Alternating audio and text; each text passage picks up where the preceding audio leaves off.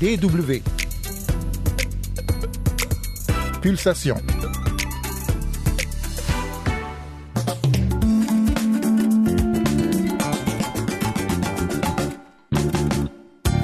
Le taux de chômage des jeunes est élevé en RDC et le manque d'emploi dans un marché saturé touche notamment beaucoup de diplômés.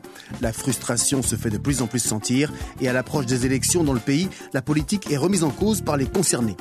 En fin d'émission, notre coup de projecteur concernera notamment l'IA et YouTube. Mais tout d'abord, voici le mot du jour, enclave. Bonjour et bienvenue à toutes et à tous. C'est Yann Durand au micro, c'est Pulsation et c'est parti. Le saviez-vous? Depuis le début du conflit armé au Proche-Orient, on entend régulièrement parler d'enclave concernant la bande de Gaza. L'occasion pour Pulsation de se pencher sur l'origine et la signification de ce mot. Il est issu du latin inclavatus, qui signifie enfermé à clé. Le terme enclave, dans un contexte géographique, désigne un territoire ou un morceau de territoire complètement entouré par une seule autre entité territoriale. On utilise aussi l'expression au figuré pour caractériser une ville ou une région quand elle est isolée, éloignée de toute infrastructure importante dédiée au transport par exemple. Avant la chute du mur de Berlin, la moitié ouest de l'actuelle capitale de l'Allemagne était une enclave dans la République démocratique, autrement dit l'Allemagne de l'Est. Le contraire d'enclave est l'exclave, à ne pas confondre avec le mot esclave. Il s'agit d'un territoire sous l'autorité d'un autre territoire principal duquel il est séparé géographiquement. Pour rester dans l'exemple de Berlin, la ville était à l'époque de la guerre froide l'exclave de la République fédérale d'Allemagne, autrement dit l'Allemagne de l'Ouest. La bande de Gaza, pour en revenir à elle, est entourée presque entièrement par le territoire israélien. Seul son flanc ouest, sur une douzaine de kilomètres, est bordé par l'Égypte, tandis que son côté nord-ouest est constitué, lui, du littoral méditerranéen. Au sens strict du terme, ce n'est donc pas une enclave, même si le sentiment des populations qui y vivent correspond bien à les habitants d'une enclave.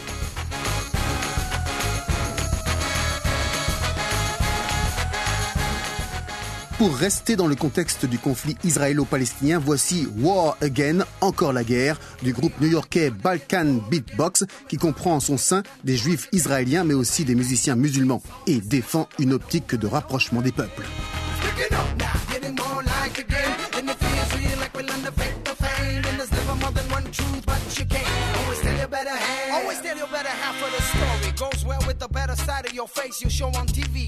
A good reason why I shouldn't start a revolution. What's in the Constitution? It's this illusion that we buy. You cut the wings and then you say fly. You say the hero is the one that die, but the true hero is the one that doesn't live a lie and understand that there's an end out of the cycle. Who's the master? Who's the disciple? You can do what you can, but will you do it again? So what's the plan? Looks like we're gonna get war again.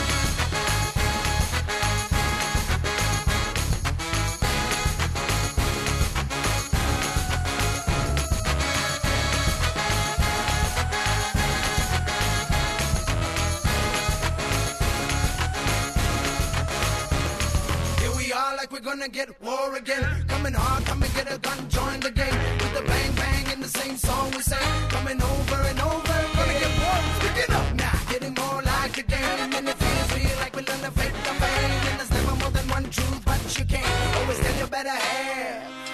Look out! The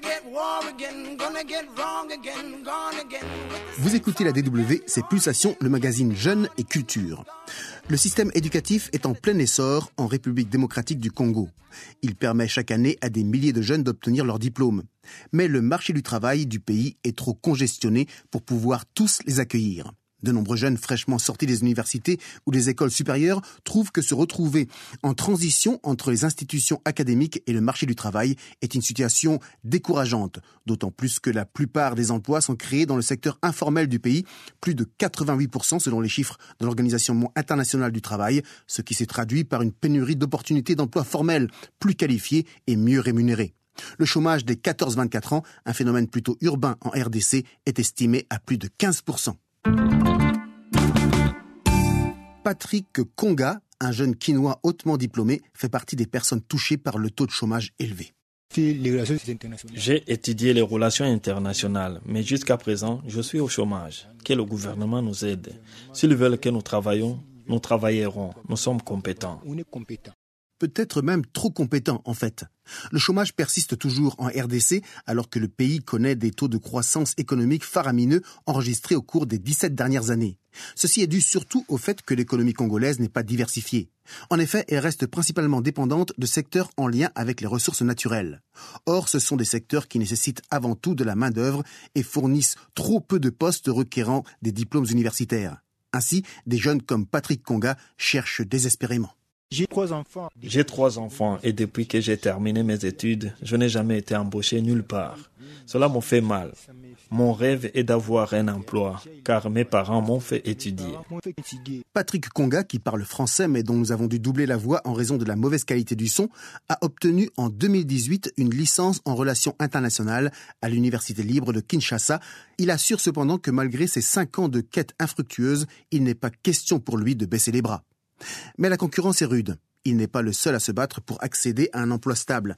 Il y a des millions d'autres personnes comme lui qui ont fait des études mais qui sont actuellement au chômage. C'est le cas de Désiré Ebondo qui a obtenu une licence en économie à l'université de Lubumbashi il y a quatre ans en 2019.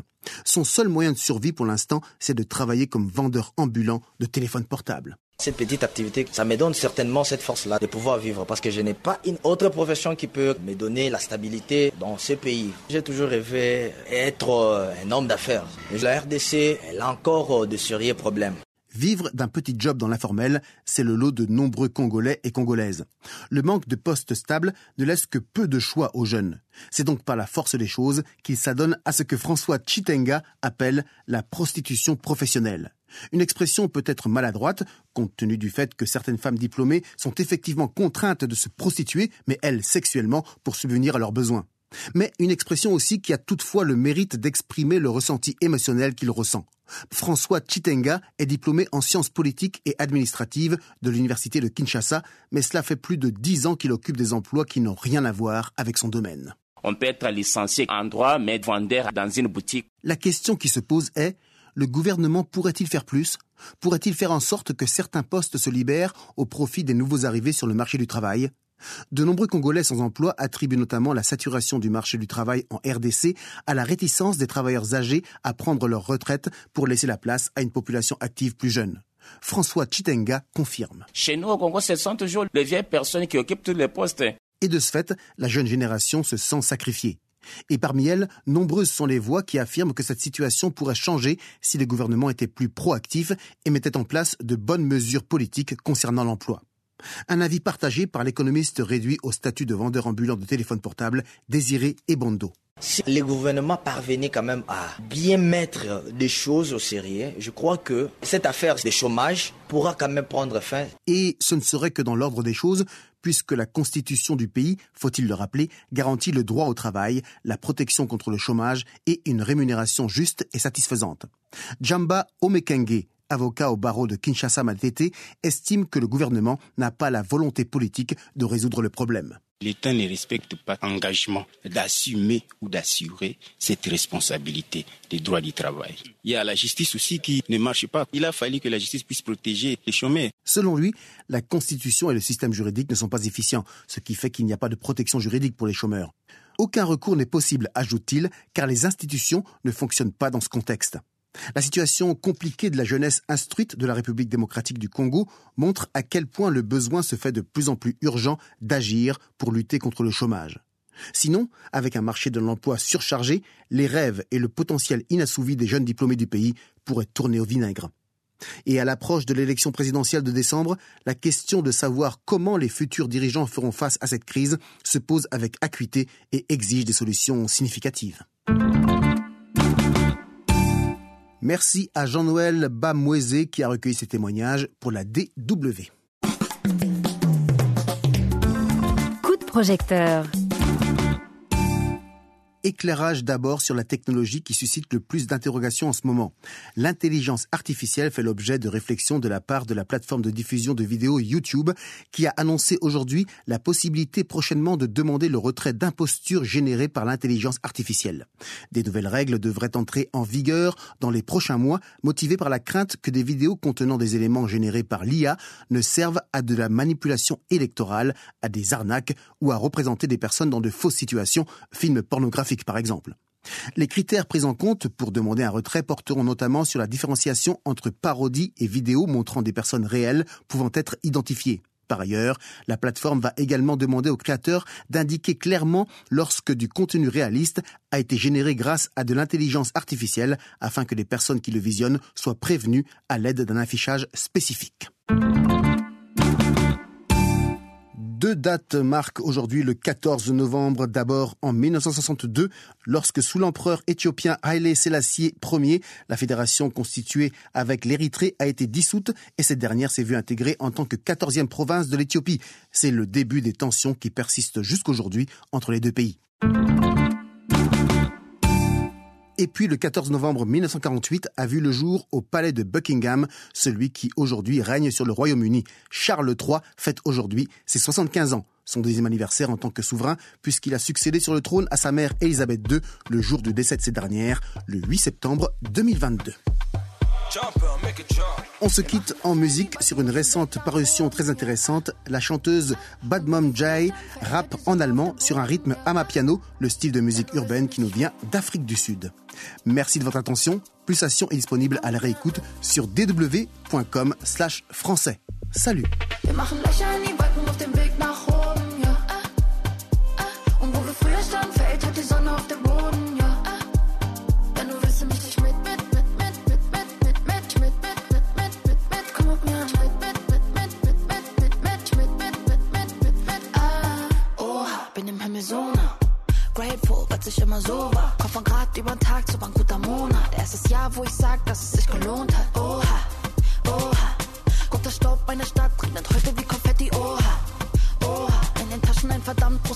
deshalb hängt meine Baggy.